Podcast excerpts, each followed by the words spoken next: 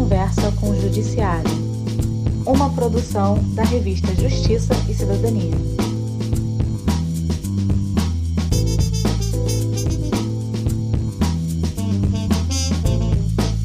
Apresentação: Tiago Salles. Nesse episódio de Conversa com o Judiciário, vamos colocar em debate instrumentos jurídicos empregados em ações trabalhistas.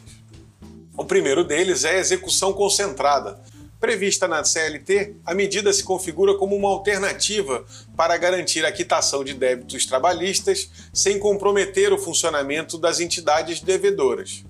No caso dos clubes de futebol, por exemplo, a penhora de receitas costuma atingir tal proporção que acaba por impedir a continuidade das atividades, comprometendo ainda mais o interesse dos credores. Por entenderem que um problema estava na condução executória desordenada, alguns tribunais regionais do trabalho editaram atos determinando a reunião dos processos de execução em trâmite contra o mesmo devedor. Esse tipo de instrumento tem analogia com a Lei de Recuperação Judicial e Falência, por disponibilizar meios para que o devedor possa organizar as suas finanças e quitar suas dívidas. Outro foco da nossa conversa é a mediação privada ou mediação extrajudicial, assim chamada por ocorrer a partir de um entendimento entre as partes sem o ingresso de uma ação do, no judiciário. Para falar desses temas, convidamos o ministro Alexandre Aga Belmonte, do Tribunal Superior do Trabalho, e a advogada a doutora Marta Alves, especialista em direito trabalhista e presidente da Comissão de Estudos do Direito do Trabalho Empresarial da OAB do Rio de Janeiro. Com a palavra, o mediador da conversa com o Judiciário, o ministro Luiz Felipe Salomão. Ministro, por favor. Obrigado, Tiago. Hoje vamos falar sobre um tema bem relevante para o trabalhador em geral, para as empresas, que é os desdobramentos do que ocorre quando há uma falência, uma recuperação judicial, ou quando há que nós vamos tentar entender um pouquinho melhor a execução concentrada, e ainda vamos falar nas medidas preventivas antes de ingressar no juízo trabalhista a respeito da mediação privada, se ela está sendo efetivada, como isso está no âmbito da Justiça do Trabalho.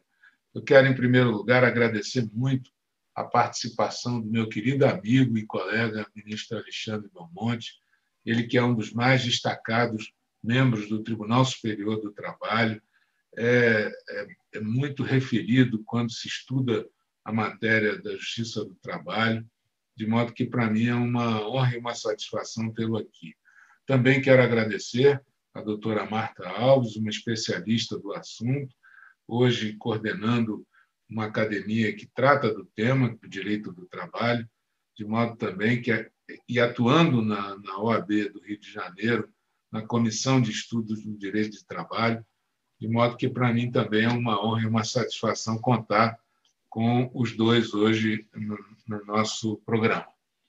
Vou começar com o ministro Alexandre e perguntar sobre o que é a execução concentrada, ministro Alexandre, e o que essa execução concentrada traz de benefício para o trabalhador, para o, o, o empregado e para a empresa, quais são os problemas advindos dessa execução concentrada, como isso funciona na prática? Inicialmente, cumprimento o Tiago, cumprimento meu amigo ministro Salomão, agradeço é, imensamente o convite, fico muito honrado com ele, e cumprimento também a doutora Marta Alves. Ministro Salomão, é, empresas é, médias e grandes, pelo volume e rotatividade de trabalhadores, podem vir acumular um passivo trabalhista expressivo, independentemente de sua solvabilidade. Ela pode ser solvável e, mesmo assim, ela ter uma grande quantidade de execuções contra si. Na prática, precisarão, em cada processo, em cada vara, depositar o valor devido, indicar bem a ser penhorado, arriscar-se a um bloqueio, apresentar seguro judicial, inclusive para discutir o valor e até para e até sofrer bloqueio da sobra para pagamento de outras execuções e com isso até perder a administração é, desse valor depositado ou arrecadado.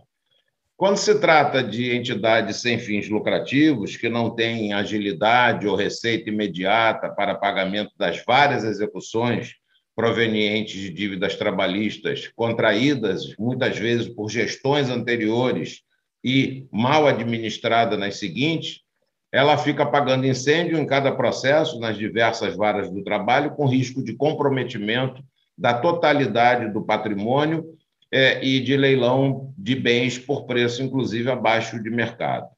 A lei do Profut, é, da época da, da presidente Dilma, ex-presidente Dilma, com base nos bons resultados que tinham sido obtidos pelo, pelos TRTs da primeira região e da quinta região, é, Rio de Janeiro e Bahia, respectivamente, é, previu para os clubes de futebol a adoção do procedimento da execução concentrada. Em que, que consiste isso? Em reunir as execuções numa só unidade jurisdicional, em que o executado apresenta, mediante uma prévia garantia, pode ser um prédio, pode ser um determinado valor, enfim, é, um plano para pagamento das diversas execuções, consistente em valor mensal para distribuição igualitária entre os credores. É uma técnica, é, me parece, de racionalização.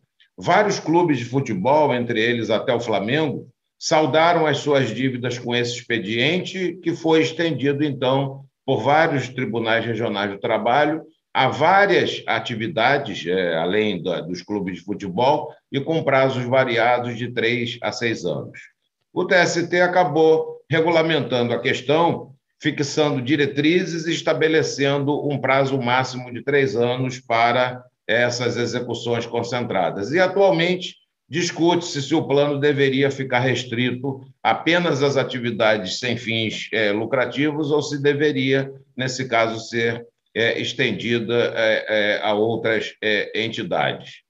O único ponto em comum entre a recuperação e a execução concentrada é a reunião de eh, execuções num só ambiente. As bases são completamente diferentes da recuperação judicial. Na recuperação, há uma renegociação de dívidas com os credores, enquanto na execução concentrada há um mero escalonamento da dívida com a apresentação de uma garantia única para pagamento parcelado é, e distribuição igualitária, então, aos credores. O inadimplemento injustificado ou pagamento a credor fora do plano, em detrimento dos antigos, retira a empresa é, do plano e ela entra é, no procedimento normal de execução. Enfim, em linhas gerais, a execução concentrada seria isso. Me parece que é bastante salutar, ela facilita é, a vida das empresas, evita a, a penhora é, casuística é, em cada vara e ela serve para é, organização é, do valor que precisa ser pago é, aos, aos vários credores. E o alcance é positivo? O alcance é positivo, como eu fiz referência, o Clube do Flamengo é, passou por uma época muito difícil é, em relação às suas dívidas e, atualmente, ele tem saúde financeira exatamente é, em virtude desse plano. A mesma coisa aconteceu com o Vasco tempos atrás, é, isso para falar dos clubes de futebol. Mas tem instituições de ensino, como, por exemplo, a Cândido Mendes e, e outras é, instituições mais, é, que também tem é, procurado saldar as suas dívidas por meio dessa técnica é, da execução concentrada. Me parece que é um procedimento interessante. É uma coisa que muita gente não sabe, nós sabemos, lógico, né? É a taxa de congestionamento é, na execução, a taxa de efetividade. Todo mundo pensa que é muito fácil executar e não é assim. A Justiça do Trabalho tem uma taxa de efetividade de 27%, né, que é, parece pouco, mas se nós formos comparar com a Justiça Federal e com a Justiça Comum, é, essa taxa de efetividade nessas duas justiças é ainda menor, entre 17% e 20%. Então, é, esse é um problema. Né? A execução é realmente um grande problema. E se nós encontrarmos formas é, de facilitar é, para as empresas e para, aqui no caso trabalhista, os trabalhadores, o recebimento do, dos valores, eu acho que é sempre interessante. É, é assim, o gargalo da execução é muito problemático, porque é aquela história do ganha, mas não leva. Né? O sujeito ganha lá no processo, mas na hora que vai tentar receber, encontra uma série de dificuldades. É assim que nós estamos tentando contornar essas dificuldades. Eu vou mudar um pouquinho do assunto e ampliar até o tema para falar com a doutora Marta Alves. É, quando uma empresa vai à recuperação judicial ou vai à falência, os empregados realmente ficam numa situação difícil, né, doutora Marta? Fica numa, numa situação complicada. Como é que tem sido isso no, no campo da justiça do trabalho? Tem funcionado relativamente bem as ações, as reclamações ajuizadas contra as empresas em recuperação e falência? E depois, para executar isso, como é que é na prática? E essa execução concentrada funciona também para as empresas em recuperação e falência? Bom dia, ministro. Primeiramente, obrigada pelo convite. Um prazer estar aqui nesse podcast, é, também junto com o ministro Alexandre, Tiago. É, bom, efetivamente é difícil para o trabalhador receber é, o seu crédito, né, muitas vezes, com, quando a empresa é, inicia aí o seu processamento da recuperação judicial. E, e aí, ministro, é importante pontuar que é, o que se vê comumente é que os advogados trabalhistas eles também não estão preparados, não entendem muito bem como funciona né, a lei da recuperação judicial e falência, é, e, e, e, também como funciona o procedimento, a habilitação dos créditos, e isso às vezes dificulta é, o recebimento do crédito pelo trabalhador. É, Agora, o que uh, o, plano de recuperação judicial, né, uma vez homologado, é, me parece que isso traz segurança para o credor trabalhista, seja porque tem lá o seu privilégio, né, é, de receber antes dos demais, seja porque é, a lei prevê um prazo máximo né, de recebimento de 12 meses, agora com a alteração podendo ser prorrogado por mais um ano. É, então, eu, apesar né, do desconhecimento, às vezes, do advogado trabalhista, é, de uma certa insegurança que, que ele se vê quando a empresa é, está em recuperação judicial, é, me parece que o, o, recebimento ele, ele é mais efetivo, né? É, agora, o problema é, digamos, o, o, procedimento na Justiça do Trabalho é para chegar no recebimento. E, e aí a gente tem uma dificuldade especial é, com, quando advoga para uma empresa em recuperação judicial, que é, é dessa, dessa limitação e de, dessa distinção, né? É, até onde vai o processo trabalhista e, e, a competência do juiz do trabalho e, e é, onde começa a competência do, do juízo da, da vara empresarial. E é, de fato, a gente tem muitos problemas de, de penhora, né, de, de construção judicial é, dos juízes trabalhistas em relação a, a, um patrimônio que ele já não poderia mais resolver, enfim, que já é de competência do, do juízo lá da vara empresarial, enfim, juízo é, que, que está com a recuperação. É, mas de, de toda sorte, os conflitos de competência têm resolvido é, esse tema, é, e, e, me parece que aos poucos também o judiciário é, trabalhista vai entendendo os seus limites. Né? Nós já temos, por exemplo, um incidente de uniformização jurisprudencial no TRT 6, é, em que se determinou, olha, depósito judicial de processo empresa em recuperação judicial é, é, o juízo. Nós não somos competentes para dizer se libera, se não libera, do juízo da recuperação judicial. É, então, eu acho que a Justiça do Trabalho vem caminhando para um melhor entendimento é, e uma, uma sincronia aí entre o processo da recuperação e o andamento dos processos trabalhistas desses credores trabalhistas. E é, também é importante que, é, citar que nós já temos uns bons exemplos é, dessa comunhão, digamos assim, entre os planos especiais de pagamento né, na, na Justiça do Trabalho e é, a recuperação judicial e a habilitação dos créditos na recuperação judicial. É, já tivemos exemplos de alguns planos homologados em que o credor trabalhista, por exemplo, ele poderia optar ou receber o pagamento na forma do plano especial da Justiça do Trabalho ou receber o seu pagamento na recuperação judicial. Ah, mas é, qual seria né, essa diferença? Na verdade, a gente tem os prós e os contras. É, por exemplo, o plano de recuperação, é, o plano especial né, de pagamento da Justiça do Trabalho, ele tem um, um, prazo aí máximo de três anos, então ele é maior que o plano da, da que, que a lei da recuperação prevê para o pagamento dos créditos trabalhistas. Por outro lado, é, hoje em dia, a exigência para que uma empresa consiga ter seu plano aprovado lá no, na Justiça do Trabalho é, exige que ela tenha uma garantia né, é, que esteja disponível efetivamente, é, exige a responsabilidade solidária dos sócios, das empresas do grupo econômico. Então, de certa forma, traz um conforto maior para o credor trabalhista, é, assim, na visão, é, obviamente, do credor trabalhista, do que lá na recuperação judicial, que ele não entende muito bem como funciona.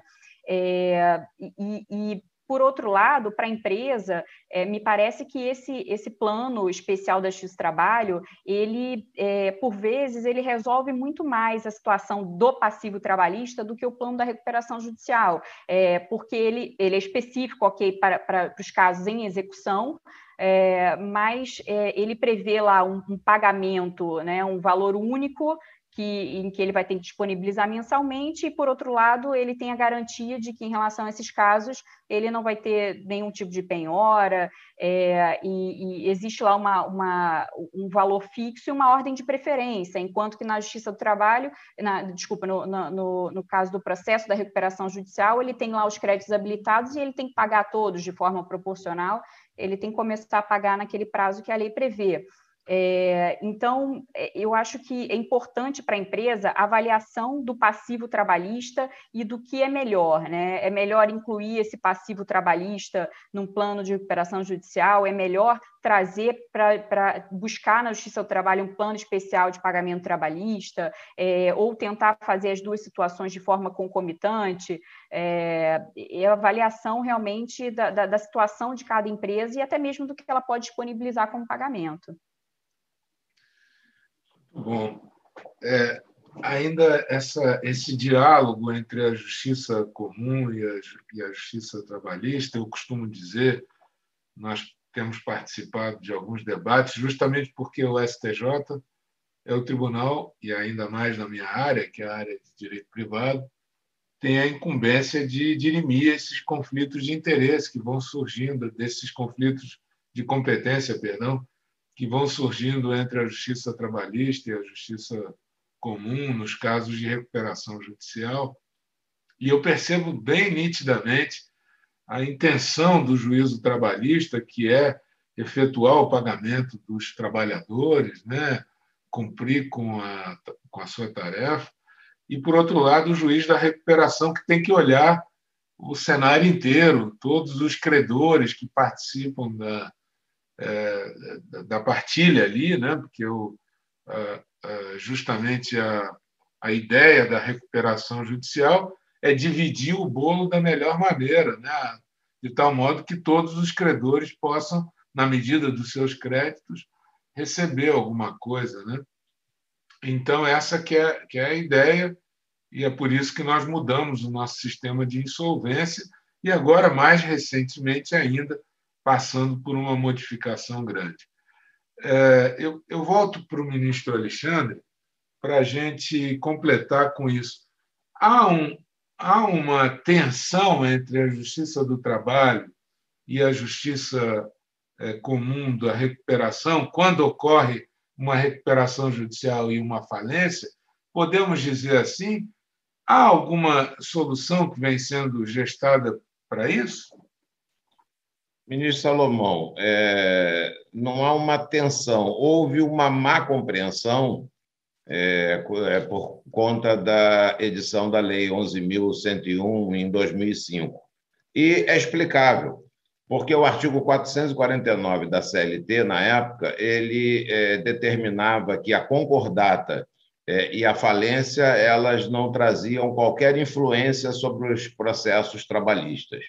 Então, isso vinha desde 1943, e o entendimento era de que é, pouco importava se a empresa quebrava se a empresa estava renegociando dívidas, isso daí não influía de forma alguma no processo do trabalho, em razão das características privilegiadas desse processo. É, mas é, era aquela questão. É, o, o, trabalhador ele tinha por lei uma garantia que na prática ela acabava se dissolvendo, porque na falência, é, por exemplo, se é, fosse é, vendido algum bem ou alguma unidade produtiva, se importava em sucessão e ninguém queria comprar bem de falido. O que acontecia na prática era isso. Então, não se angariava dinheiro para poder é, distribuir. Mas isso foi uma coisa que foi sendo compreendida com o tempo. Ou seja, que o artigo 449, diante da realidade da lei de mercado, ele não poderia mais é, continuar a sua vigência da forma como ele estabelecia literalmente. Então, houve um período realmente de inconformismo por parte do juízo é, do trabalho, é, por parte do Ministério Público do Trabalho e por parte também dos trabalhadores e sindicatos, em razão do impacto da nova lei no, em relação ao fato de que não caracterizaria a sucessão a venda de unidades produtivas, tanto na recuperação como na falência. Mas isso acabou sendo superado e acabou sendo compreendido que, na verdade, essa não sucessão é vantajosa é, para o trabalhador, porque ela permite é, angariar valores que não seriam angariados se ocorresse a sucessão. Mas outros pontos de conflito permaneceram em relação aos depósitos recursais, é, em relação às penhoras feitas antes da decretação é, da recuperação é, judicial e da falência, mas o fato é que o diálogo entre as fontes materiais e processuais e a cooperação entre tribunais nos temas de efeitos comuns a searas que são distintas, ele é importantíssimo e de forma alguma se diminui a importância é, dos ramos é, do judiciário, cada um é, com a sua, com o seu mistério, cada um com a sua missão. A lei atualizadora das recuperações, me parece que ela espancou qualquer tipo de dúvida que poderia existir a respeito é, dessas penhoras anteriores, é, do valor correspondente é, às penhoras ou depósitos é, anteriores à decretação, é, e também no tocante aos depósitos judiciais, no sentido de que a execução na Justiça do Trabalho prossegue apenas até a apuração do valor final do crédito e todos os valores arrecadados eles devem ser então direcionados ao juízo universal que tem uma visão holística e que pode, nesse caso, é, de acordo com o quadro é, geral de credores, é, poder fazer a distribuição, e, aliás, ninguém melhor é, do que é, a justiça comum para é, estabelecer essa distribuição. eu penso que os conflitos que ainda podem existir, pequenos, eles já foram resolvidos pela lei, estão sendo é, resolvidos pela jurisprudência de ambos os tribunais. Sobram algumas questões, mas que é, aí eu já digo que é um conflito não apenas na área trabalhista, como também é, na área é, da justiça, da própria justiça comum. Ou seja, havendo uma empresa em recuperação judicial e outra do mesmo grupo econômico que não está em recuperação judicial, essa execução pode prosseguir em relação a essa empresa e, no mesmo caso, é, na falência. Isso é uma discussão que existe na Justiça do Trabalho e também existe é, na Justiça Comum, e no momento, inclusive, a balança pendendo para o fato de que é possível executar, sim, a empresa que está é, solvente. Muito bom. Poxa, temos uma visão muito precisa dessa situação. Obrigado, ministro Alexandre.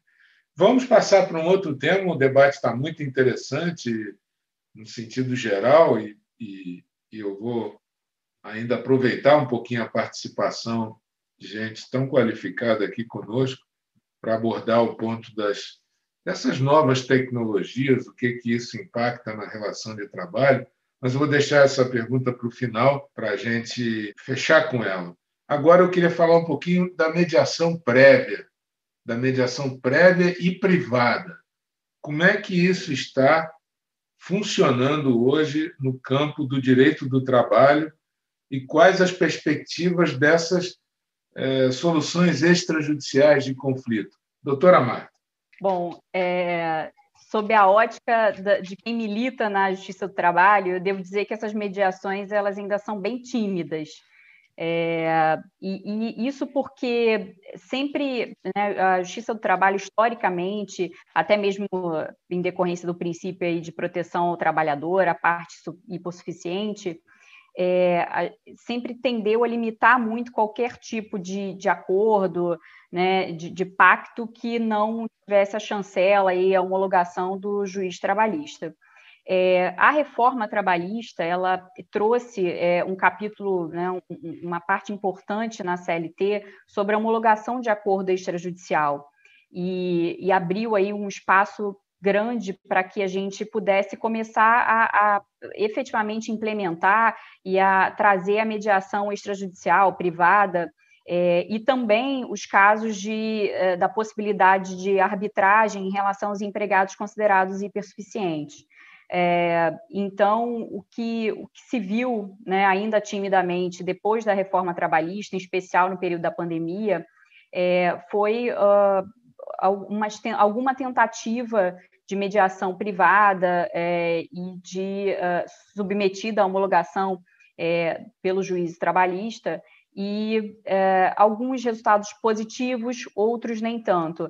É, na prática, é, o, o, muito embora o TST já, já tenha se manifestado em alguns julgados é, de que é possível, efetivamente, é possível essa negociação privada e que, desde que atenda os requisitos legais, é, cabe ao, ao juízo trabalhista homologar, é, a gente verifica uma dificuldade dos juízes de primeira instância quando, por exemplo, existe uma, uma cláusula de quitação geral.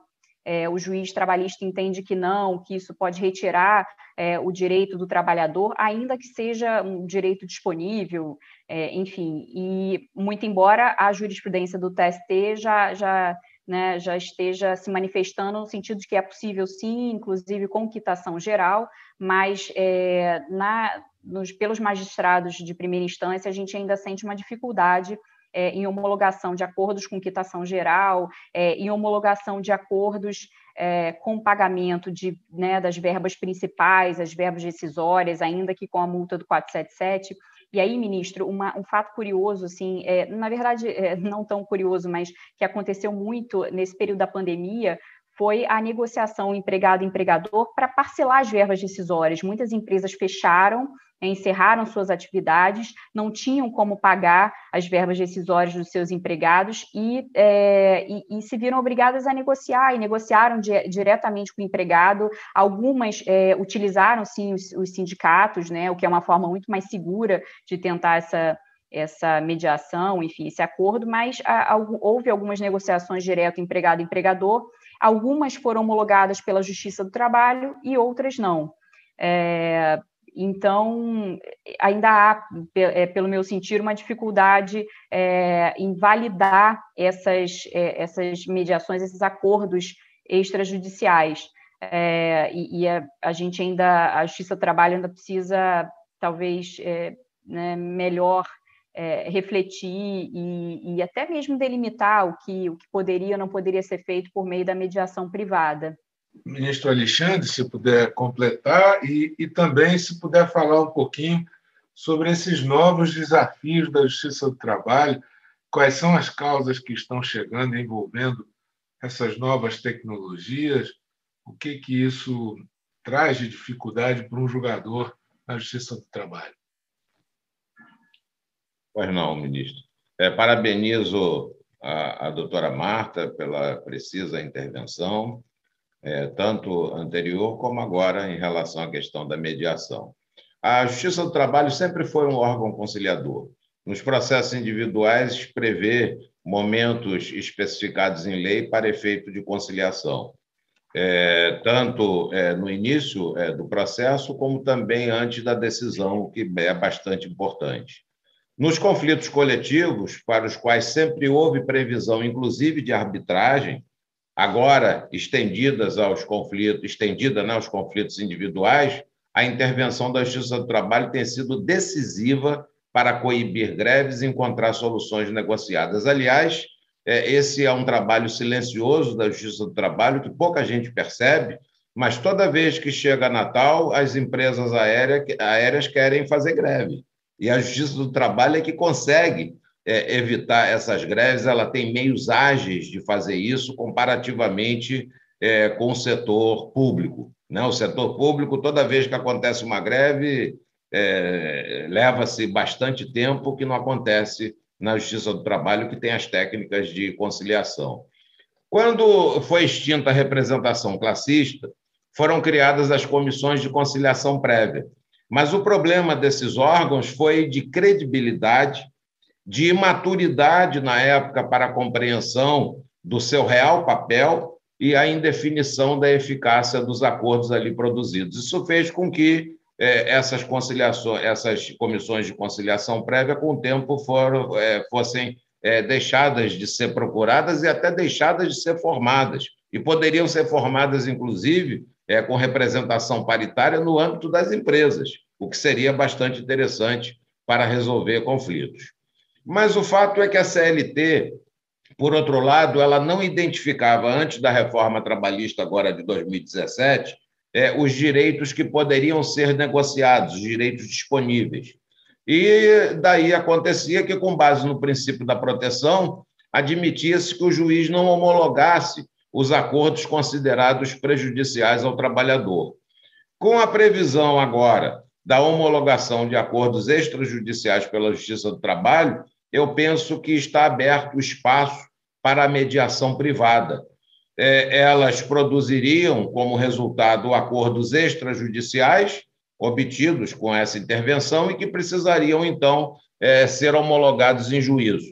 Agora, tudo tem é, um tempo de maturação. por enquanto, está se falando, a lei, né, a lei assim estabelece, que esses acordos extrajudiciais eles devam ser homologados em juízo. Mas o caminho natural é que esses acordos possam é, ser firmados perante cartórios, é, desde que as partes estejam representadas por advogados. É, afinal de contas, se você pode se divorciar, se você pode é, fazer inventário é, por meio de cartórios, eu não vejo por que é, ocupar o tempo do judiciário com esse tipo de situação que pode ser resolvida por meio de cartórios. Mas o fato é que essas câmaras de mediação, se elas tiverem, provarem né, a sua boa atuação, elas vão adquirir credibilidade e os próprios trabalhadores procurarão essas câmaras para a resolução de conflitos. Então, eu não vejo qualquer tipo de problema, eu acho que isso não diminui em nada a importância é, da Justiça do Trabalho, a função é, da Justiça do Trabalho é outra, é, e que, infelizmente, a Justiça do Trabalho está realmente assoberbada, é, principalmente é, posteriormente à pandemia. Isso tem uma razão de ser. Aliás, é um conjunto de situações que faz é, com que nós tenhamos uma judicialização exacerbada na Justiça do Trabalho. A primeira delas é a falta de regulamentação da proteção à despedida arbitrária ou sem justa causa. Qualquer é, trabalhador que não tem estabilidade por ser dirigente sindical é, ou por não ser gestante ou coisa parecida, pode ser despedido, não importa. O tempo de serviço pode ter 29 anos, 31 anos de tempo de serviço ou coisa parecida, pode simplesmente é, ser despedido. E penso que, a exemplo de todos os outros países, é, nós precisaríamos, de alguma maneira, lógico, que não engessasse a economia, é, que não engessasse o mercado, que tivesse é, pelo menos alguma é, proteção, né? Mau desempenho, não precisa ser justa causa, simplesmente o mau desempenho, ou não atingir o desempenho esperado, ou necessidade de reformulação técnica da empresa, é, necessidade de substituição de trabalhadores é, por máquinas para poder competir no mercado, enfim, é, qualquer coisa que pudesse, é, a, a um só tempo, dar flexibilidade, mas também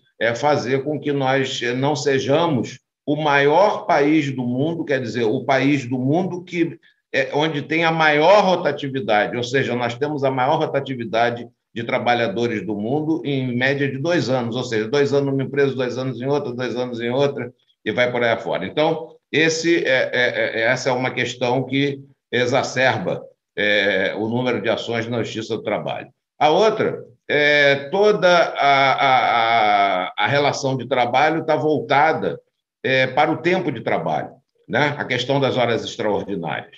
É, isso é uma coisa que já, já, já passou do tempo é, de se pensar numa forma diferente de regular as relações de trabalho. Ou seja, regular por produção, regular por tarefas. Os trabalhadores vendedores, eles praticamente não é, ajuizam ações na Justiça do Trabalho, porque, na verdade, eles fazem a sua própria é, produção. Então, eles não têm do que reclamar. Agora, ficar reclamando por causa de 10 minutos, de 15 minutos, de uma hora extra, que também é prejudicial é, para o trabalhador, nós temos no Brasil uma coisa que não temos em nenhum lugar do mundo, que é horas extras habituais. Hora extra deve ser uma exceção e não uma regra. Isso tira trabalhador do mercado.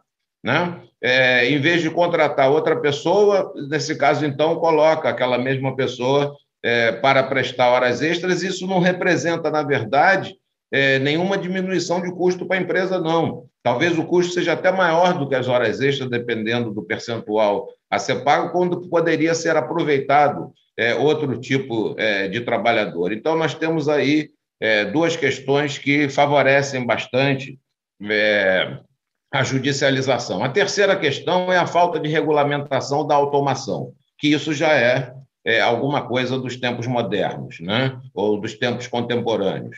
A falta de regulação é, da automação ela faz com que, na verdade, os trabalhadores estejam sendo substituídos por máquinas. Profissões que nós conhecíamos, é, elas estão é, praticamente extintas. Nas, nas, montadoras de automóveis, nós temos os robôs é, que suprimem é, o trabalho humano. Né? Nós sabemos que computadores podem fazer o trabalho de várias é, pessoas ao mesmo tempo.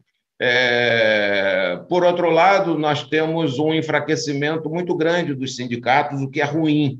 O sindicato ele deveria ser esse elemento de mediação. Os sindicatos não foram chamados é, por conta da edição das medidas provisórias 927 e 936, a última convertida em lei, é, na época, ano passado, quando as medidas foram estabelecidas.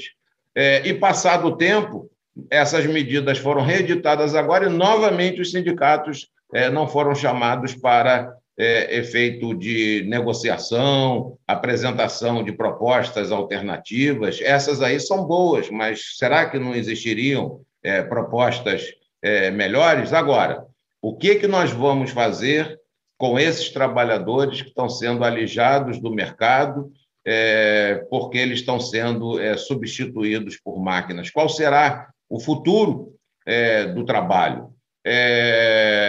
Pensar que o teletrabalho vai resolver os problemas do Brasil não vai, em primeiro lugar, porque o teletrabalho só serve para o trabalho intelectual, ele não serve para outro tipo de trabalho. É, vai ser bastante importante é, uma nova regulação do teletrabalho, inclusive expandindo, porque ele agora está restrito ao home office. E precisa o teletrabalho também ser estendido para o teletrabalho móvel é, e também por, por teletrabalho é, prestado é, em telecentros e com uma segurança é, maior é, para os trabalhadores em relação à questão dos equipamentos. Bom, na Justiça do Trabalho, o que nós temos é, nos deparado com novas questões diz respeito à discussão se, por acaso, as despedidas que ocorreram elas teriam a natureza de fato do príncipe ou se seria simplesmente força maior. Se for fato do príncipe, quem paga é o governo. Se for força maior, o empresário paga por metade. É, garantias de emprego que não foram honradas, apesar é, da suspensão temporária do contrato ou, do, é, ou do, da redução da jornada com redução proporcional do salário, que geraram garantia de emprego, mas empresários é, despediram é, a si mesmo e precisam pagar é, indenizações. É, por outro lado, discussão também sobre o chamado acordo, né, que atingiu 80% é, dos trabalhadores, acordos individuais é, de trabalho. O Supremo Tribunal Federal considerou que esses acordos seriam constitucionais, ok? pode até ser por uma interpretação, podem até ser por uma interpretação sistemática, é, mas, na verdade, o empregador não pode impor ao trabalhador assinar um acordo, porque aí já não é acordo. Acordo é algo que decorre é, de negociação é, entre as partes. Então, se é, os empresários, por acaso, coagiram é, trabalhadores para que eles assinassem acordos individuais, é, isso daí tem resultado em processos discutindo a legalidade deles para efeito de redução de jornada e para efeito de suspensão temporária do trabalho na Justiça do Trabalho. Então, são essas ações que nós temos é, lidado, né? É, que tem assoberbado o judiciário. Puxa, mas quanta coisa nova e quanta coisa interessante, diferente, né? Doutora Marta, quer completar? Pela visão da advocacia? É, é ministro, eu trago até um, enfim, uma situação em relação a esse, essa questão da negociação e dos sindicatos. É, eu ratifico as palavras do, do ministro Alexandre, de fato, é, os sindicatos deveriam ter participado desse, né, dessas MPs, enfim, dessas negociações, é, mas o que o, os empresários e os advogados trabalhistas viram nesse período da pandemia é, na maior parte, né, não todos os sindicatos, nós temos sindicatos que efetivamente são representativos e estiveram presentes durante a pandemia, mas o que se viu na maioria é, dos casos é, é que uh, simplesmente não se localizavam os sindicatos para negociações.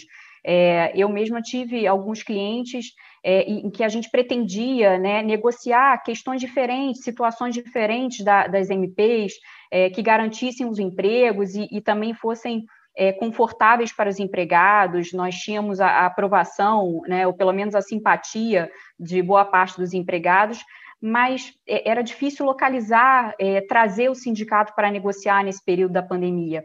É, isso, é, de fato, né, decorre boa parte desse enfraquecimento do, dos sindicatos nesses últimos anos, é, mas é, me parece também que eles perderam uma oportunidade é, de, de, trazer de volta esse papel significativo da, do sindicato como instituição. Né? E, e, é importante, é, até trazendo um exemplo anterior à pandemia, a, a, a, reforma trabalhista trouxe a chamada quitação anual, em que o empregador poderia é, negociar com o empregado uma quitação anual das suas obrigações do contrato é, perante o sindicato, é, do, do, né, que representaria a categoria do empregado.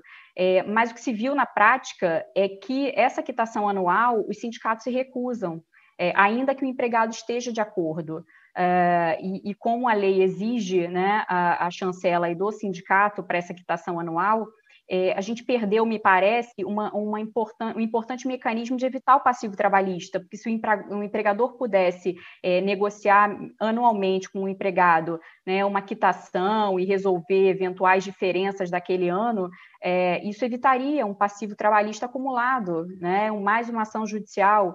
É, então, de fato, é, eu acho que se, se o sindicato é, tivesse é, talvez se empenhado num papel de negociar e efetivamente é, é estar presente nesse período da pandemia, nós teríamos aí talvez é, né, empresas em outras condições, em melhores condições, com menor número de dispensas, porque a verdade é que as medidas provisórias foram ótimas, foram essenciais, mas não foram suficientes para que muitas empresas conseguissem é, atravessar esse período. Né? É, foi o que a gente viu aqui pela, pela comissão, pelos, pelos empresários em geral.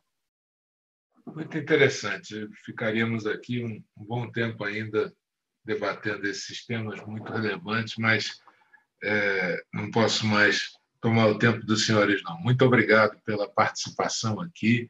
Fiquei muito honrado, foi muito interessante o nosso debate tanto do ministro Alexandre quanto a doutora Marta trouxeram relevantes contribuições aqui para que a gente possa entender melhor o momento que estamos vivendo no campo do direito do trabalho, da justiça do trabalho, abordando aspectos bem, bem relevantes sobre execução concentrada, sobre mediação, sobre recuperação judicial e falência no campo da justiça do trabalho e da justiça comum, e agora falando um pouco sobre essas novas demandas que assolam o Poder Judiciário Trabalhista, especialmente diante do desafio da pandemia que tivemos.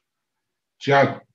Ministro Salomão, muito obrigado. Muito obrigado ao ministro Alexandre Agra Belmonte, que muito nos honra, inclusive como membro do conselho editorial da revista Justiça e Cidadania. Muito obrigado à doutora Marta Alves, presidente da Comissão de Direito do Trabalho Empresarial. E muito obrigado também a você que acompanha o podcast Conversa com o Judiciário, programa produzido pela revista Justiça e Cidadania, com direção de Érica Branco, produção de Ana Paula Santos, operação técnica de Diogo Tomás e montagem de Rafael Rodrigues. Saiba mais em editorajc.com.br. Eu sou Tiago Sales, editor da revista Justiça e Cidadania, e encontro você no próximo episódio. Até lá. Conversa com o Judiciário. Uma produção da revista Justiça e Cidadania.